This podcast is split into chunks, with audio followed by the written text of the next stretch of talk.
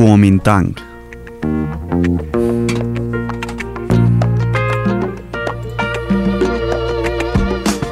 Tsai Ing-wen. In 1966, I found my love. Kai-shek. In 1967, I had a old Taipei. And as my time went by, I was satisfied. Somos David García Y Aitor Padilla. y esto es Desde la Historia.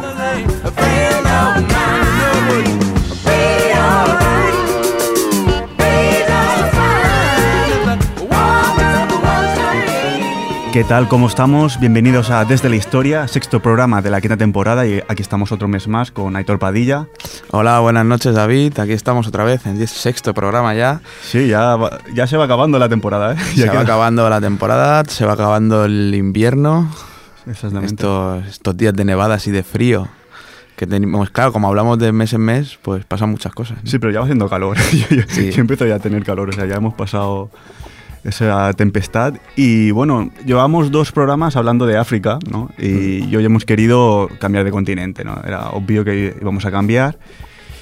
Y vamos a viajar a un continente que creo que hemos tocado poquito y que creo que necesita, ¿no? Que un El- buen programa. Sí, es un continente lejano y siempre no, como que cuesta más, ¿no? Traerlo a, a- Queda. a la actualidad. Queda lejos, sí. Queda lejos. Y bueno, a ver, lo pondremos. No vamos a decir nada, ¿no? No. Bueno, ya con las palabras que hemos dicho al principio ya un Bueno, poco se sí. adivina y, y ahora haremos pasar una canción que también nos aproximará bastante de lo que vamos a hablar. Pero como siempre antes, vamos a recordar nuestras, nuestra red de contacto, nuestro email dsdhistoria.gmail.com, donde como siempre decimos, eh, nos podéis em, escribir para, para proponernos algún tema, para proponernos una colaboración o, oye, mira, que quiero hacer un programa yo también. Pues nos abrimos a, ello, ¿no? A un programa especial de algún tema que alguien sea especialista. Luego nuestra página de Facebook, nuestra página de amigos desde la historia, donde siempre pues recolgamos los programas, nuestros podcasts, para que nos podáis escuchar cuando queráis, no solo en directo. Y, y el, el el- el blog donde escribe David, que ya no es en el único sitio que escribe, pero desde la historia.wordpress.com, Intento escribir cuando... donde Cuando- siempre nos deleita, como siempre digo, con su, con su conocimiento. Muchas gracias, Aitor. Pues damos paso al primer tema e introducimos lo que va a ser el programa de hoy.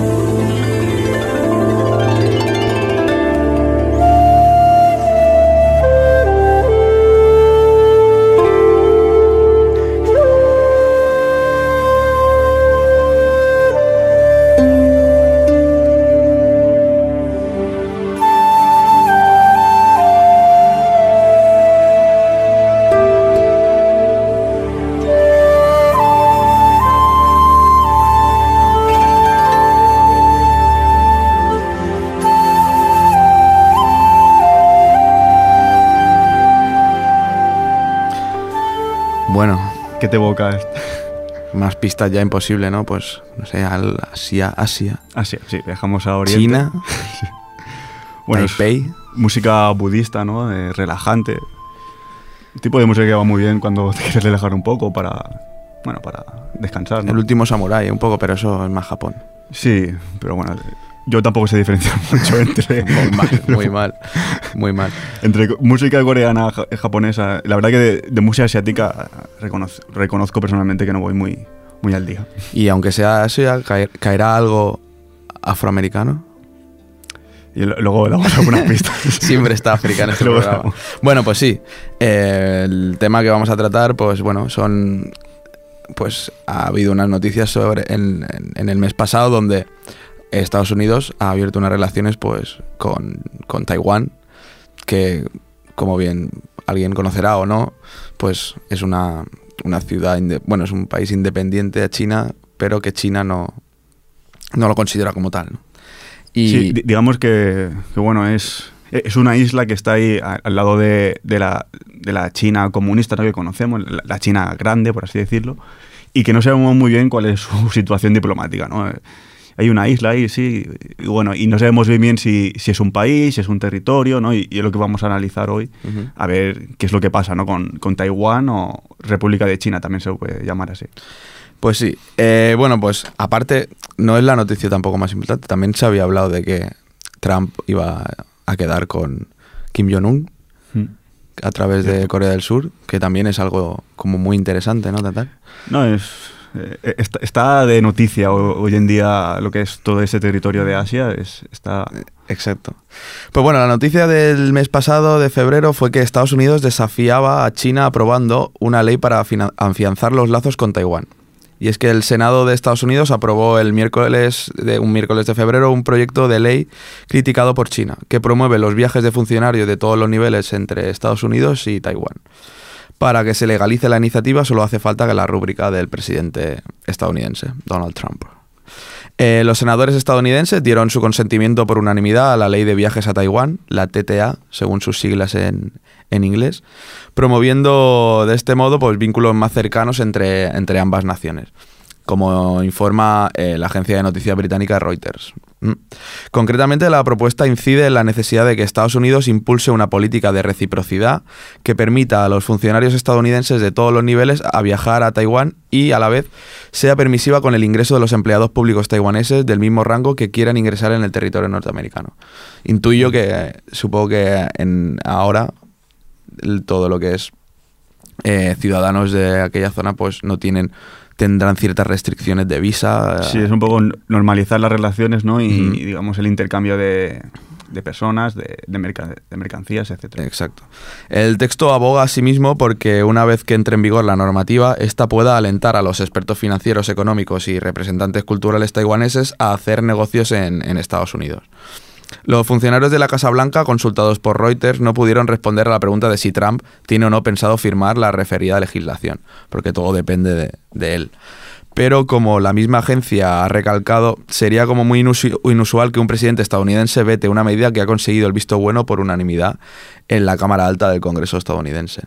Digamos que hay, hay consenso ¿no? Eh, con, con- a- con esta ley. Y esta ley tiene como principal detractor a las autori- autoridades chinas, que se oponen frontalmente a ella porque sostienen que algunas de sus cláusulas violan el principio de una sola China, que considera a Taiwán una provincia separatista conforme reportó a principios de febrero la agencia china Xinhua. Importante este, esta frase, ¿no? De una sola China, que luego, cuando analicemos un poco la historia, pues volverá, ¿no? Es, es- bueno, eh, se supone que desde la, desde la República Popular de China, ¿no? La, la China comunista, pues eso, se, se pretende que solo haya una China en el Ujú. mundo y que no haya otra. Y Taiwán, pues por eso queda en ese, en ese limbo diplomático. Una sola China me ha recordado otra frase muy mítica, no sé. China reclama también que Taiwán es parte de su territorio a pesar de que, como bien vas a explicar tú, desde 1949 los taiwaneses se gobiernan como una nación con sus propios ministros, políticas nacionales y de exteriores, independientes de Pekín, que es la capital de, de China. No obstante, el gigante asiático no solo ve con recelo esta nueva fuente de provocación por parte de Estados Unidos, sino que también critica todos los contactos que mantienen a nivel militar Taiwán y Estados Unidos, pues eh, lo considera una alemana una amenaza para su soberanía y por tanto ha prometido retomar el control total de la zona para 2020. Eh, Es, es algo muy básico, ¿no? Eh, China, para ellos, Taiwán es una provincia, no es un territorio más chino. Entonces no entienden que, que otro país como Estados Unidos o el que sea mantenga relaciones diplomáticas con ese territorio que ellos creen que es suyo. O sea, es decir, mantener relaciones conmigo, ¿no? No, no con ese, no, no con, no con la isla. Ahí está el, el problema. Que es muy interesante el punto de que es uno de los principales eh, clientes de Estados Unidos en, en cuanto a armamento, ¿no? Más sorprendido. Eh, bueno, y entre... Siempre que hay armamento está lo mismo Sí, por ahí. sí, exacto, sí, sí, totalmente. Tampoco. Y el bueno, el, portavoz de la Cancillería china, Jen Shuang, ha criticado la aprobación, como bien hemos dicho, de, de la referida ley por el Comité de Relaciones Exteriores del Senado estadounidense y su posible implementación, teniendo en cuenta que ha tenido el, aval de todo el Senado, es muy probable que que se haga y que, según ha dicho, pues como bien hemos recalcado, va a afectar de forma grave a las relaciones entre China y Estados Unidos, así como la situación de Taiwán en sí, como como país independiente dentro de, de China, ¿no? por su cercanía. Eh, de igual modo, ha argumentado Shuang que algunas de las disposiciones del nuevo texto violan seriamente el principio que hemos dicho de una sola China y que presenta a Taiwán como un territorio chino y, según el portavoz, es la base política de los lazos chino-estadounidenses. Digamos que la base era no consideres Hmm, a Taiwán como un país porque si no nuestras relaciones Exacto. como dos gigantes de- del mundo se van a... Dos gigantes que, bueno, se van entendiendo, ¿no? En algunas cosas, como hemos dicho. de- no hay una, mala relación, se podría decir, entre China y Estados Unidos, pero claro, siempre hay pequeñas disputas, ¿no? Que, que hace que esas relaciones, pues a veces tengan su- sus fricciones. Sí, y es que el portavoz de la, diplomacia del gigante asiático, de China, ha informado también de que su país ha enviado una delegación ante los Estados Unidos para comunicarles de forma solemne que Pekín está sumamente insatisfecho. Digamos que también se calienta el ambiente. Por lo tanto, China llama a Estados Unidos a suspender la aprobación del proyecto de ley y cumplir así sus compromisos sobre Taiwán, a fin de mantener pues, esa relación de la que estamos hablando que hay con, China y la situación de la isla en sí. Y cuando hablaban de, de retomar el control de la isla en 2020, pues ha hablado un excomandante militar chino también. Y es que mm, dice que los conflictos militares se suscitarían entre China y Taiwán hasta el año 2020. Y es muy posible que el gigante tome la isla de un solo golpe. Pero estamos a, a 2018. O sea, sí, ya, yo cuando lo leía pensaba, no sé por qué, que estamos en el 2015, pero sí, son yo, dos también- años. yo- yo pensaba, digo, bueno, me quedaba como de aquí a 20 años, Pero pero, digo. son dos años, Que quedan sí. dos años, o, sea, o se ponen ya o, o no sé cómo. ya. Y esto es lo que opina Gang Goguan, que es excomandante de la base militar de la ciudad de Nankín, al este, al este de- del país. Y es que las tensiones también vienen un poquito de más atrás, digamos, entre Pekín y Taipei.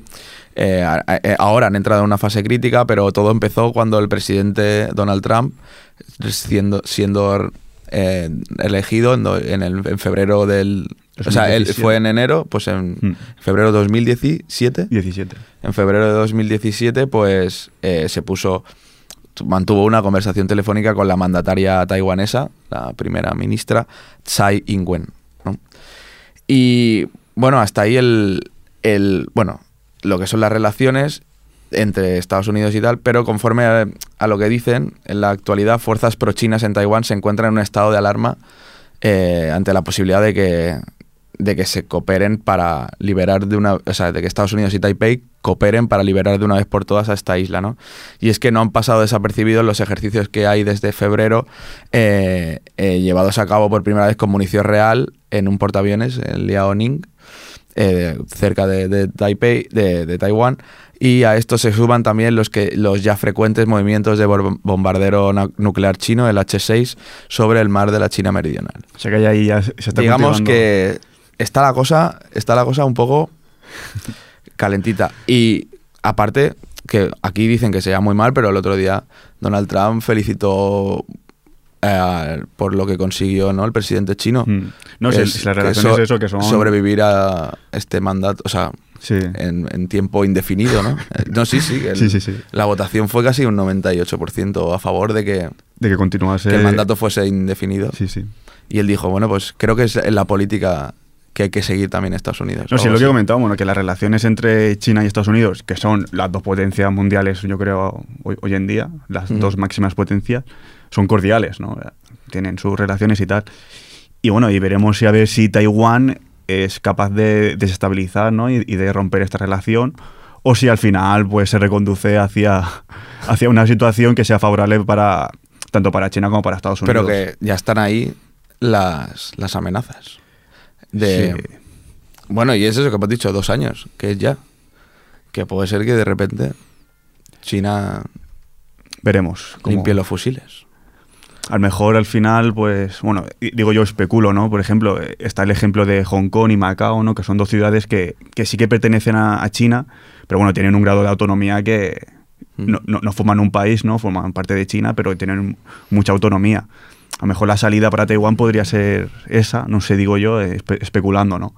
Son más, digamos que también son de territorio chino como más moderno, ¿no? Desde 1998, Sí, 1900, sí, me sí, parece. Sí, bueno, eh, formaba parte de un- una de Portugal y otra de, de Reino Unido. El Reino Unido era Hong Kong y bueno, sí, también negociaron. Digamos que sí, Tuvieron que negociar. Es, es una situación diferente. el status quo es joven, ¿no? Sí. Eh, y entonces puede ser que no haya nacido esa... Y, y- y como, y como veremos, la historia de Taipei y cómo se, cómo se conforma y todo eso es diferente, ¿no? Pero Mm. especulo que va mejor, pues, llegar a un acuerdo ¿no? que pueda ser sa- satisfactorio para, para ambas partes, porque si no, que empiecen una guerra, entre comillas, o unas, unas relaciones diplomáticas malas por, por esta cuestión, no sé, sería un poco sorprendente para mí al menos. Exacto. Pero bueno, ya Trump siempre hay la gasolina, ¿no? En los incendios. A Trump le gusta. no, y, también está el tema este de, de Corea del Norte, Corea del Sur, que ahora también parece que un poco empieza haber ciertos bueno, ciertos motivos ¿no? que parecen que inducen a que va a haber una posible reconciliación o que parece que las cosas van mejor, ¿no? Ahora ha- han habido los Juegos Olímpicos Mm. y, y ha ido la, la delegación de Corea del Norte. Han habido pequeños gestos que parecen que la cosa se está destensando un poco.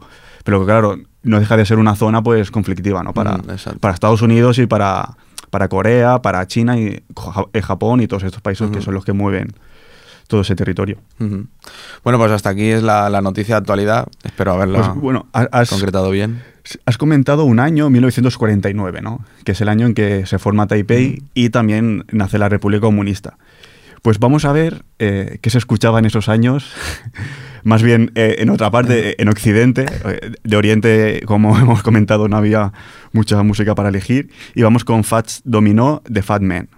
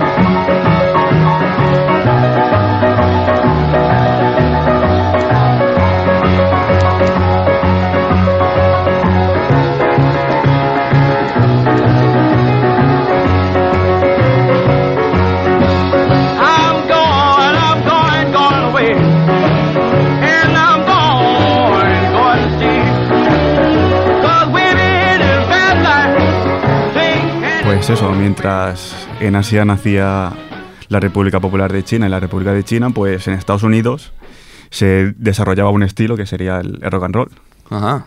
del cual Fats dominó junto con bueno, Jerry Lee Lewis, Little Richard, esta, esta gente, pues es uno de los padres. De hecho, se le conoce como el padre, ¿no? Comentarle un poco, bueno, que es un cantante, compositor, pianista, ¿no? como hemos podido escuchar, pianista, nacido en New Orleans en el 28 y que, bueno, eso es uno de los padres del, del rock and roll. Durante los años 50 y comienzos de los 60 fue el cantante afroamericano que más discos vendió y tuvo muchísima influencia en el desarrollo del rock. ¿no? Llegó a vender más discos, bueno, concretamente vendió 65 millones que cualquier otro cantante de rock en los años 50, excepto uno. No sé si puedes. Elvis Presley. Es Elvis. Me daba miedo decirlo. Elvis Presley. la lío, la lío. Elvis Presley. Y bueno, y, y esta canción pues fue publicada en el 49 cuando nacen estos dos territorios en, en Asia. Ya sabía yo que no, no podía faltar algo afroamericano Bueno, de y, y- y queda una canción. Pues sí, un temazo, ¿eh? Además, ese rollo que tienen las canciones de aquella época, ¿no? El Sí, la verdad ese. que tiene un sonido peculiar, ¿no? A, a mí me gusta mucho. Mm. Pues bueno, vamos al apartado histórico donde trataremos ¿no? la, la historia de, de esta isla ¿no? que hemos comentado un poco, que conocemos como Taiwán o la República de China, centrándonos también en su relación con, con la China, la República Popular. ¿no? Para, Mm. para no liarnos diremos República Popular para referirnos a la China comunista y, y Taiwán, ¿no? para decir Mm, la República. China, porque si no podemos estar aquí. Claro. Decir algunas cosas sobre la isla, eh, es similar en extensión a, a Cataluña, aunque tiene 23 millones, o unos cuantos más Bastante. y se encuentra frente, frente a las costas de la provincia china de, de Fujian, separada de esta por el estrecho de, de Taiwán, Ujú. muy cerquita de, de China. Eh, algunas referencias históricas, bueno, originalmente fue poblada por pueblos de, de origen malayo-polinesio, es decir, no fue poblada de- desde un principio por, por, digamos, por poblaciones chinas, podríamos Mm. decirnos, sino más bien de, de la Polinesia. Y ya en el siglo XVI ya eh, empiezan a aparecer pues, los actores que siempre encontramos europeos, ¿no? Primero en los portugueses, que le dieron el nombre de Formosa, También se conoce como, como la isla de Formosa. Y también en el siglo XVI, bueno, también entramos los, los españoles, que, que siempre tiramos por ahí nu- nuestras cositas, Exacto. las Filipinas y estas cosas, y que crearon allí la gobernación española de, de Taiwán. Luego fue controlada, controlada en el, entre el 1624 y el 1662 por los holandeses y fueron expulsados por Koxinga, que fue un líder militar de la dinastía Ming y que organizó la primera oleada de colonos chinos en, en la isla. O sea, ya podemos decir que ya empieza a, ser más China, ¿no? A Ajá. partir de que Ko- Koxinga entra. Bueno, cu- cuando entra Koxinga eh, crea un estado independiente que, será, que se llamará el reino de Tunjin, que bueno, será gobernado por Koxinga y sus descendientes, hasta que en el 1683 terminan rindiéndose a la dinastía Manchu Qing, que la, la dinastía Qing es la, la que controló China del siglo XVIII hasta el XX, o sea, es la, Mm. la última dinastía china, la Qing. Y entonces ya sí que quedaron, a partir del 1683, o sea, siglo XVII, ya quedaron por primera vez en poder de China durante los siguientes 200 años ¿no? que, que duró la, la dominación china. Es decir, primero un origen más polinesio-malayo, luego entrada de, de europeos y luego ya empieza a ser pues, China durante 200 años. Hasta, fecha importante, el 1895. Concretamente, el 17 de abril de, ese año, 1895, la isla de Taiwán fue cedida de China a Japón a través del Tratado de Shimonoseki, que puso fin a la guerra entre ambos países, la llamada Primera Guerra Sino-Japonesa. Luego iremos a la segunda. La primera básicamente se centraba en Corea, que pasó de ser un estado vasallo de China a estar bajo influencia japonesa. ¿no? Son esos años donde Japón bueno, crece muchísimo tecnológicamente, demográficamente, económicamente, ¿no? y entonces eh, empieza un poco a, bueno, a expandirse ¿no? por la Mm. zona. Y entonces, claro, e- en esa guerra Japón consigue que Corea esté bajo su influencia y de paso consiguen que Taiwán pase a ser pues de, de su propiedad. Viene de esta, no, no recuerdo, ¿viene de esta guerra el, el odio de los coreanos sobre Japón? Bueno, sí, pero bueno, siempre han tenido bastante odio, pero sí, básicamente, la verdad que Corea es otro caso, eh, tienen bastante odio a los, a los japoneses.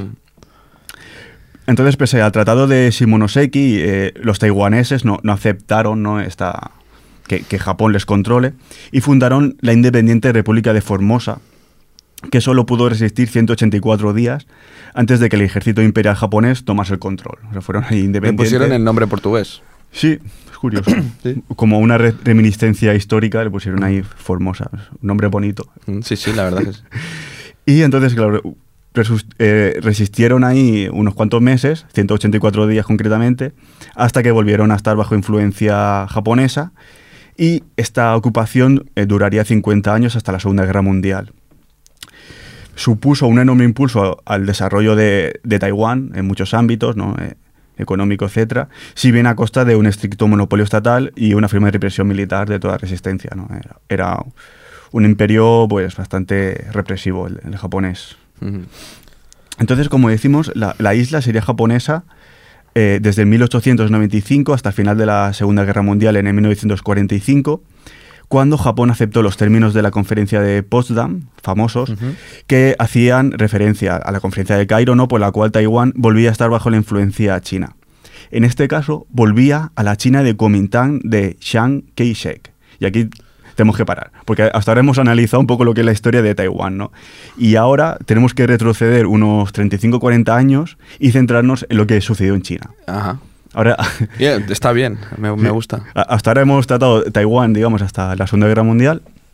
Y ahora tenemos que viajar a China para entender el contexto, ¿no? Y saber qué es el Kuomintang y qué es Chiang, bueno, y quién es Chiang Kai-shek, que es básico para entender la situación actual y, y para entender el porqué de, de Taiwán.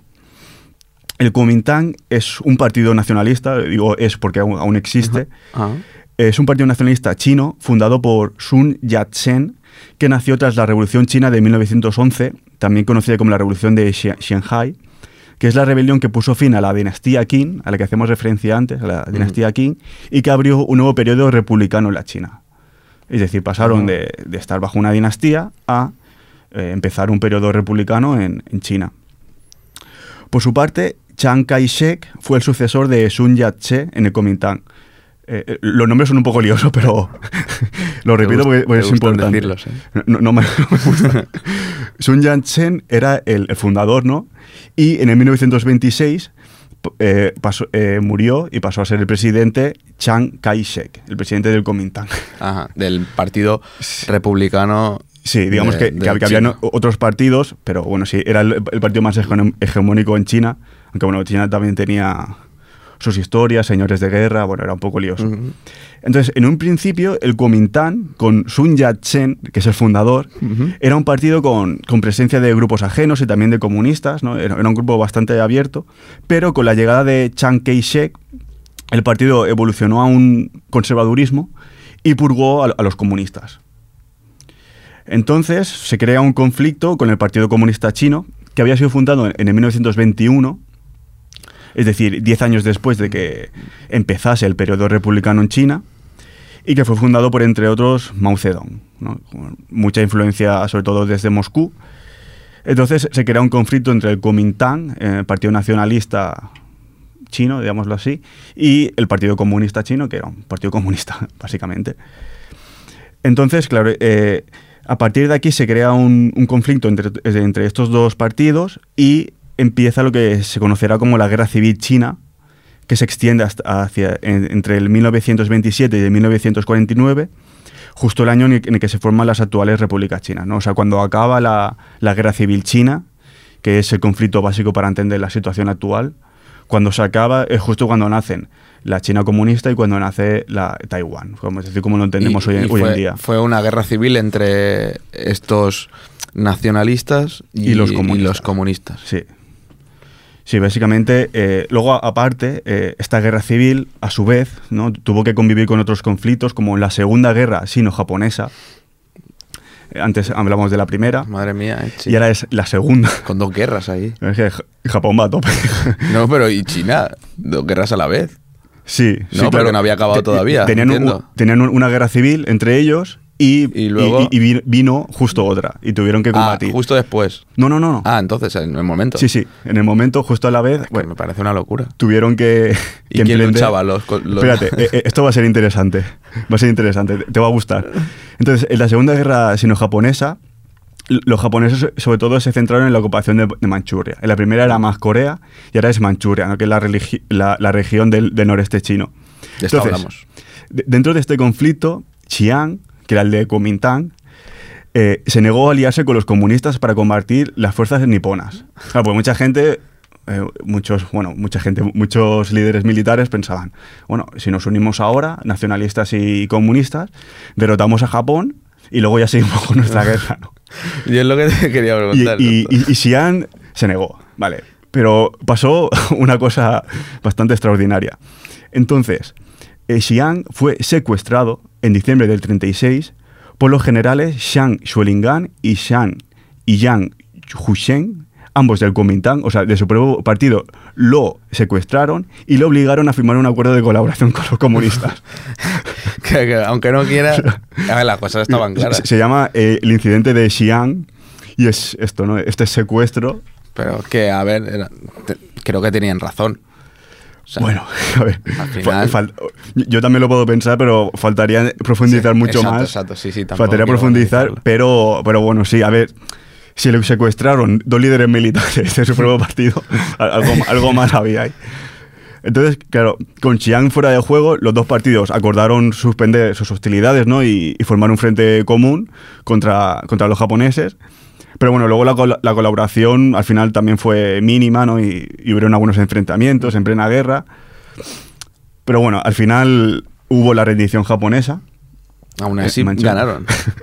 Ganaron, pero bueno, también eh, influenciado ¿no? por todo lo que significó el fin de la, guerra, de la Segunda Guerra Mundial. Ajá. Es decir, bueno, al final Japón pues no pudo mantener toda su flota, también la, la entrada de Estados Unidos, etcétera, etcétera. O sea, no, no solo fue la alianza ¿no? entre comunistas y nacionalistas que, que hicieron que, que Japón perdiese. Ya, había, había gente de Claro. fuera, ¿no? Entonces, claro, la rendición japonesa significó pues la continuación de la, de la guerra civil que enfrentaba al Kuomintang y al Partido Comunista. Las fuerzas comunistas, que como decimos recibíamos, recibían órdenes directas desde, desde Moscú, controlaban una gran parte del territorio chino, que reunía ya a, más de 100 millones de habitantes, y la mayoría de territorio, eh, bueno, eran campesinos, ¿no? Eh, más de campo. Y el resto de- del territorio, es decir, las zonas más costeras y las grandes ciudades, estaban en manos del, del Kuomintang, que se oponía ¿no? a, las reformas, a, a la reforma agraria fomentada por los comunistas, obviamente, y que contaba con el apoyo de, de Estados Unidos. Entonces, en el 1947, las fuerzas eh, comunistas protagonizaron un- una gran ofensiva que culminó con todo lo que es la reconquista de- del norte de, China y también de las ciudades más importantes. O sea, ya a partir del 47 se empieza a decantar la guerra a favor de, lo- de los comunistas. Y por su parte, bueno, al final eh, el ejército nacionalista cesó eh, su lucha y los dirigentes del Kuomintang abandonaron el continente y se refugiaron a la isla de, de Taiwán. Es decir, hay un, hay un momento en la guerra, después de la Segunda Guerra Mundial, ¿no? cuando continúa la Guerra Civil China, en el que los comunistas ya se empiezan a imponer en las grandes ciudades y aparte en el campo. Entonces el Kuomintang, la única salida que ve es refugiarse en, en Taiwán. Esto es antes del 1949. Eso es antes. Y de ahí viene. Claro, entonces, tras este triunfo del ejército comunista, el 1 de octubre del, del 49, Mao proclama la- oficialmente en Pekín la República Popular China y los nacionalistas, por su parte, los que están refugiados en la isla de Taiwán, pues proclaman la República de China, que podemos decir que es una continuación de la China republicana, que surgió en el 1911, como hemos explicado, ¿no? cuando, cuando hacen fuera a la dinastía Qing.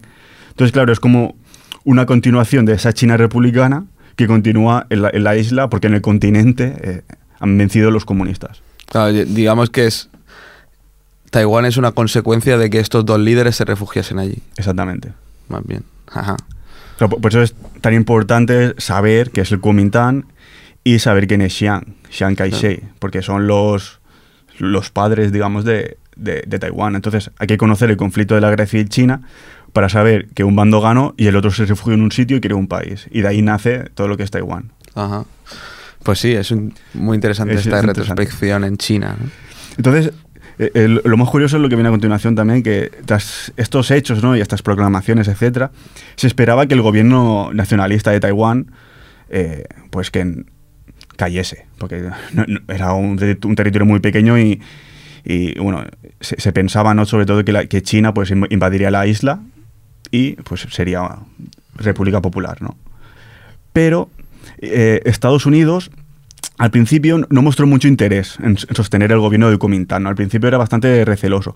Pero la situación cambia completamente a partir de la invasión de Corea del Sur por las tropas de Corea del Norte en junio del 50, ¿no? que da lugar a la, guerra de, Corea. En estas circunstancias, en Estados Unidos, se, consi- se consideró muy importante ¿no? que, que Taiwán permaneciese de manos de, de Kuomintang y que Taiwán no fuese invadida por, por las fuerzas chinas, porque ya sería perder mucho, mucha zona de influencia. Eso ¿sabes? iba a decir, ¿no? Ese punto era clave. Entonces, claro, al principio sí que parece que, que va a ser invadido, ¿no? Porque es una isla pequeña, han, han quedado cuatro del Kuomintang, por así decirlo, y, y los comunistas tienen muchísima más fuerza, ¿no? O sea, Mm. pues la pueden invadir. Y al principio Estados Unidos como que le daba un, un poquito igual. Pero con la guerra de Corea, pues estos juegos geopolíticos y al final Estados Unidos pues permitió ¿no? que el gobierno de Taiwán se pudiese formar y, y pudiese tener una continuidad. Ajá. Por eso las relaciones actuales de Estados Unidos y Taiwán, pues tampoco me sorprende, ¿no? Porque es- Estados Unidos también ha permitido, ¿no? Que ese, ese territorio, porque tampoco es país, ¿no? Ese territorio, pues permanezca como lo que es, ¿no? Una continuación de la, de la China Son republicana. viejos aliados. viejos aliados. Exacto. Entonces, eh, claro, a, me- a medida que, que van pasando las, las décadas, ¿no? los años 50, 60, casi todo el mundo fue reconociendo a la, a la China popular, a la China comunista. Básicamente es, es que es, tiene una potencia que triplica, ¿no? Eh, quintupla lo, que puede la, eh, la- la de Taiwán, ¿no? Y sobre todo también hay, hay un hecho importante que es que, que la China popular amenazó a, a Taiwán con utilizar la fuerza si se independizan, ¿no? Pues, entonces, es eso, que la isla ha quedado en, en un limbo diplomático.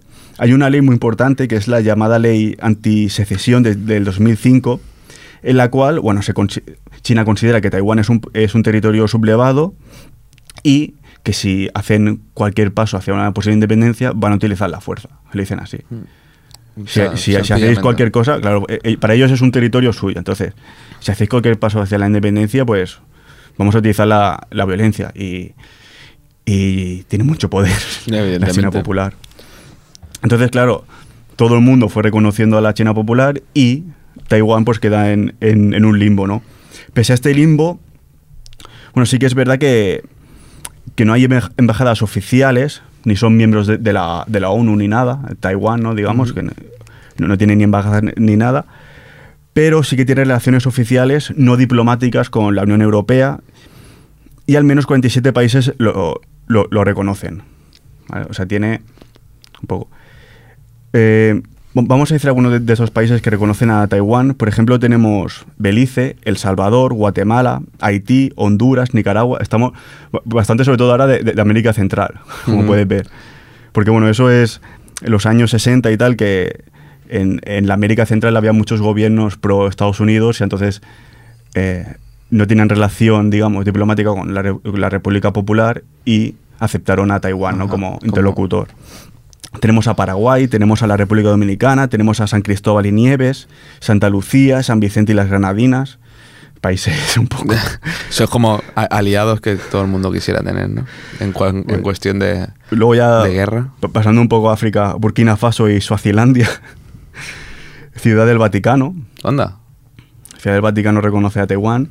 Las Islas Marshall, Islas Salomón, Kiribati, Nauru y Palaos y Tuvalu. O sea, Sí, la verdad es que entre todas, no sé si suman una. de- o sea, entre todas, en habitantes, quizá pueden sumar un 10% de, la, de los habitantes chinos. Yo, Yo- creo que es mucho. yo, yo creo que menos. Menos, seguramente. Me- menos del 10%. Sí, pero- yo diría que bastante menos. Sí, sí.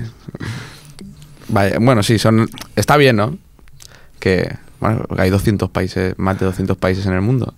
Pero es que la verdad es que como aliados, en cuanto a posibles enfrentamientos, Sí, no, la verdad, por eso se o dice. como ¿no? voz en la ONU, o como por, voz en- por eso se dice que, que quedan en, en un limbo, porque no, no te está reconociendo un gran país, te está Exacto. reconociendo países, sobre todo también lo, lo- lo que dicen, ¿no? que el reconocimiento diplomático viene supeditado a las ayudas económicas. A, a mejor Palaos dice, Taiwán, vamos a hacer algo aquí de, de ayuda. Pues bueno, si me reconoces, te ayudo. Exacto. Sabes que, que al final no, no todo es tan político, a lo mejor es más económico. Y, y es eso, ¿no? Que queda en un limbo porque al final sí te reconocen ciertos países, pero claro, no son los importantes, ¿no? Mm. Entonces eso, sí que hay relaciones no oficiales, como decimos, con, bueno, con lo que es la Unión Europea y tal, y con Estados Unidos, como podemos ver. Hay relaciones, pero no son realmente oficiales, no son embajadas oficiales, ¿no? No hay ese estatus de, de país y país, Es, es que es curioso, no sé cómo definirlo realmente. o sea, de- después de hacer un programa sobre, sobre Taiwán, no, no sabría cómo definirlo, como territorio en disputa. eh, sí, yo también me resultaba extraño por el tema de, bueno, porque al final son bastante autónomos en, en cuanto a políticos, y en cuanto a decisiones políticas, ¿no? Pero a su vez, para China es como, no, sí, que que hago lo que quiera, pero es, esto es China. Total. Es, sí, es, es una relación con un Estado mayor muy, muy extraña, ¿no? No Sería como una comunidad autónoma, ni, yo creo que tampoco, porque todavía tendrían, es que es- tienen no mucha más libertad, ¿no? Sí, sí, es, ya te digo, es un territorio muy raro, ¿no? Entonces, claro, la posición de la ONU, la ONU dice que, que solo quiere reconocer un- una China. Y volvemos aquí a Una sola China. una sola China. Que la ONU no quiere entrar en problemas. La mayoría de estados de, de la, de la ONU reconocen a la República Popular, a la China comunista, aún teniendo relaciones no oficiales con Taiwán, pero bueno, re- reconocen a la popular. Y entonces su postura es esa, ¿no? Ellos reconocen una China y luego el problema que tengan allí, pues... Como para no reconocer a Que- una sola China. Exactamente. No, claro, es que estamos hablando de un país con, con el potencial de, de- de la República Popular, ¿no? Si fuese otro tipo de país, pues a lo mejor la cosa hubiese evolucionado de otra forma, pero claro, si la China dice que, que no se le reconoce, pues tiene su, Eh, Tiene, tiene poder. tiene su peso. Entonces también comentar por último que en la República de China, en Taiwán, el Kuomintang mantuvo el estado de guerra hasta el 1987, estuvieron ahí en estado de guerra, y la dictadura, porque el Kuomintang implantó una dictadura, hasta el 1991. Y a partir de ahí se inició una transición hacia la democracia que se culminó en las elecciones del, de- del 2000. En, en esto sí que han ido un poco mejor que la República Popular. Y la dictadura se, se consideró desde la República Popular sin ningún problema. No, pero claro, era una república del Kuomintang, ¿no? Entonces supongo que supongo que no la reconocería, o sea, Mm. porque para ellos seguía siendo un territorio suyo. Mm, Pero bueno, como que había otro mandatario ahí Sí, dictatorial. claro. Sí, es raro. Habría ahí una lucha de, de poderes. Y también por último comentar que el 7 de noviembre del 2015 los presidentes de la República de China y de la República Popular de China tuvieron un histórico encuentro en Singapur después de 66 años de distanciamiento político eh, entre ambos estados y también comentar que en cuanto a competiciones de- deportivas internacionales, claro, ¿qué pasa con Taiwán, no? Pues Taiwán tiene que competir bajo el nombre de China Taipei, que es eso que a veces vemos en los Juegos Olímpicos, ¿no? Mm. La bandera es muy curiosa. Sí, fi- final de, de badminton, pues China y China Taipei, ¿no? ¿Qué es esto? Y básicamente, pues, eh, est- están bajo este nombre porque el gobierno de la República Popular de China, pues, no quiere que Taiwán compita bajo su nombre o bajo sus símbolos. Dice, mira, te dejamos competir, pero búscate un nombre, búscate una China bandera. Taipei. China Taipei. Búscate una bandera y, y me, gustaría saber el himno, que seguro el himno es... La bandera tiene los aros olímpicos. Sí. La de China Taipei. Y es curiosa. Y, ¿verdad? y- y de himno no lo sé, pero a lo mejor le ponen el himno de, de los Juegos Olímpicos mismo o algo. No, igual, sí, el himno de la alegría. de Europa, ¿no? No, pero bueno, es, es curioso, ¿no? Que no pueda competir bajo su nombre porque la China comunista pues no, no, lo- no lo permite. Entonces vamos a pasar ya al, al último tema. Hemos hablado sobre todo de, de, bueno, de- del paso ¿no? que hicieron muchos países de ir reconociendo progresivamente a la China popular, ¿no? Mm. Porque se, se fue imponiendo dentro de la ONU, ¿no? dentro de, la, de las instancias internacionales, pues que se reconociese la, la China popular. Entonces, claro, yo pensaba, el momento importante es cuando Estados Unidos no reconoce a la, a la China comunista. Principalmente. Entonces, claro, ya nos movemos en los años 70. En los años 70 es cuando las relaciones entre Estados Unidos y China empiezan a mejorar, sobre todo debido a que China y la Unión Soviética empiezan a tener malas relaciones, porque bueno, tienen una visión distinta del, del, del marxismo, comunismo, llámalo como quieras, tienen una, una visión di- distinta.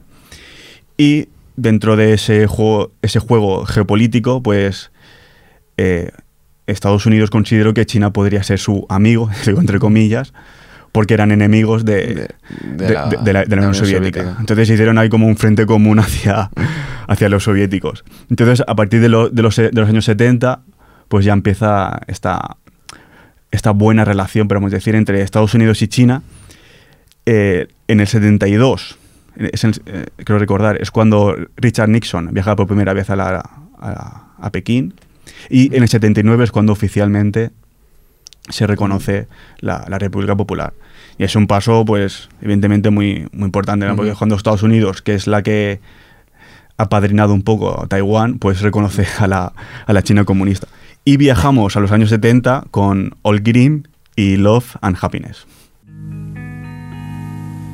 love and happiness. Yeah. Something that can make you do wrong, make you do right. Yeah. Hmm, Love.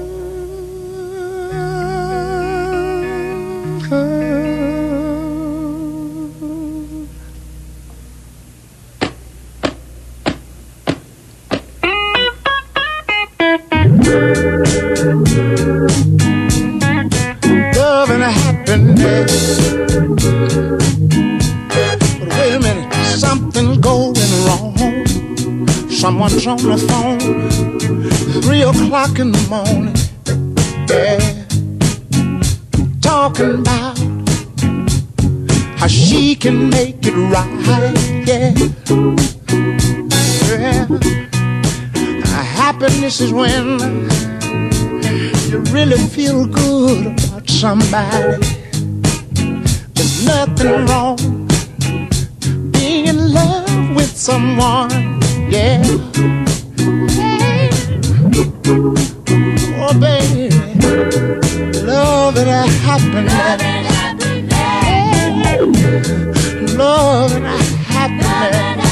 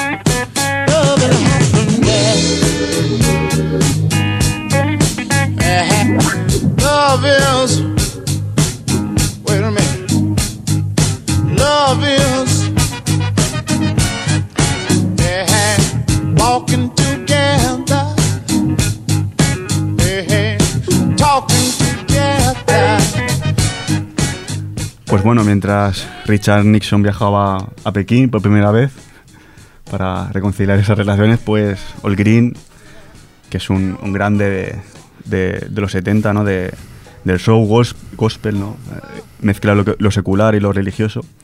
Y que bueno, eh, en los 70 con estas canciones y otras más, pues fue de, de lo mejorcito del show. Eh, me ha encantado hoy cómo has hilado estas canciones, ¿eh? Cómo lo has traído aquí. Sí, pues sí. sí. Mientras pasaba esto en un sitio, en otro, Sí, si, escuchaba. si tengo que traer música de Taiwán, estoy sudando. Sí, sí, no, la la verdad, buena música también, Bueno, ¿no? Mientras Como escuchabais siempre. All Green, nosotros también hemos escuchado el himno que comentábamos antes, el himno olímpico de China Taipei cuando gana. Claro, porque entendíamos que no iba a tener el himno de, la República eh, China. Al final es un himno, bueno, Sí, un a, organillo. A mí no me ha gustado No, personalmente. un, sí, un himno muy... Sin más, un himno. Es que tampoco, no sé, a mí los himnos no me emocionan. pero- No, pero, Especialmente. pero hay, hay himnos que dices, es- es- molan, ¿no? O sea, Mm. aunque a mí tampoco me emocionan, pero te escuchas el de Italia, el de Brasil, por ejemplo, el, pensado. el- el de Francia. He pensado especialmente en el italiano, sí. El de Italia tú lo Mm. escuchas y dices, hostia, pues es normal que se emocionen, ¿no? es, es bonito. Sí, la verdad es que no era demasiado bueno. Y también hemos buscado, porque queríamos comentar un poquito así por encima, porque ya lo hemos comentado al principio, que era como otra de las grandes noticias, ¿no? Mm. Esto de los Juegos Olímpicos de Invierno De Pyongyang. que se han cele- celebrado en Pyongyang y donde las dos Coreas han ido como Corea unificada, donde existe una bandera con la silueta del país que se juntaría con Chipre y Kosovo como las únicas banderas con la silueta del país en, en ella. Y, muy, muy fino ahí. y Así- así lo fino. la verdad es que, bueno, sorprendente, ¿no? Sobre todo, bueno, ya hicimos un programa hablando de... Sí, ya hicimos un programa de Corea. Y ya comentábamos también que hay este movimiento un poco, ¿no? Que busca la unificación y...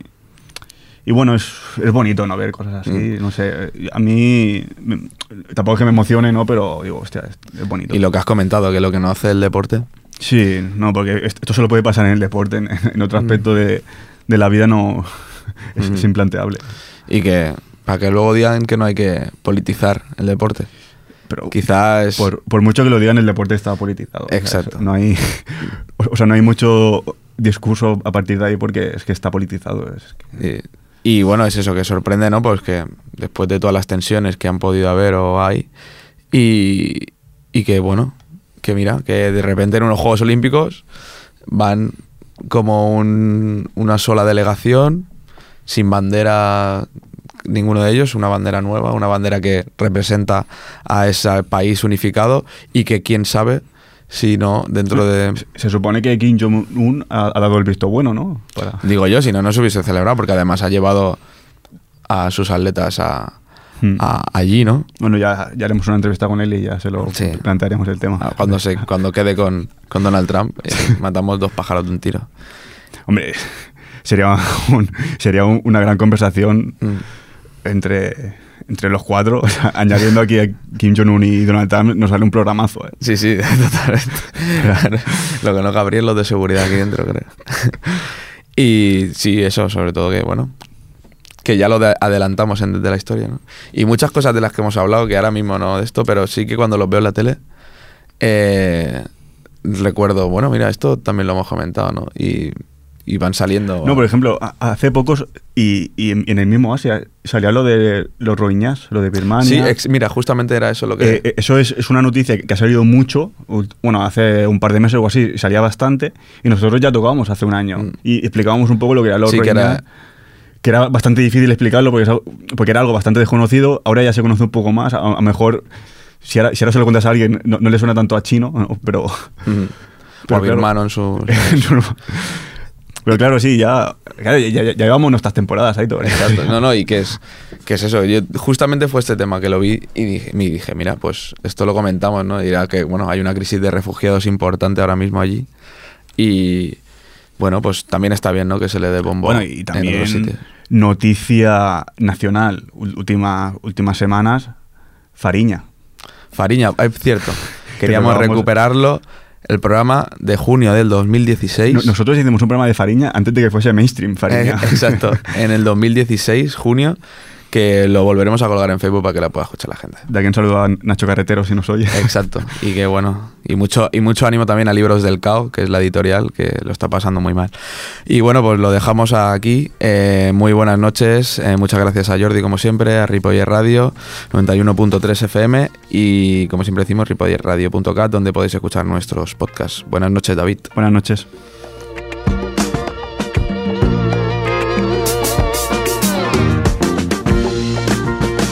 1966, I found my love. In 1967, I had all there was. And as my time went by, I was satisfied.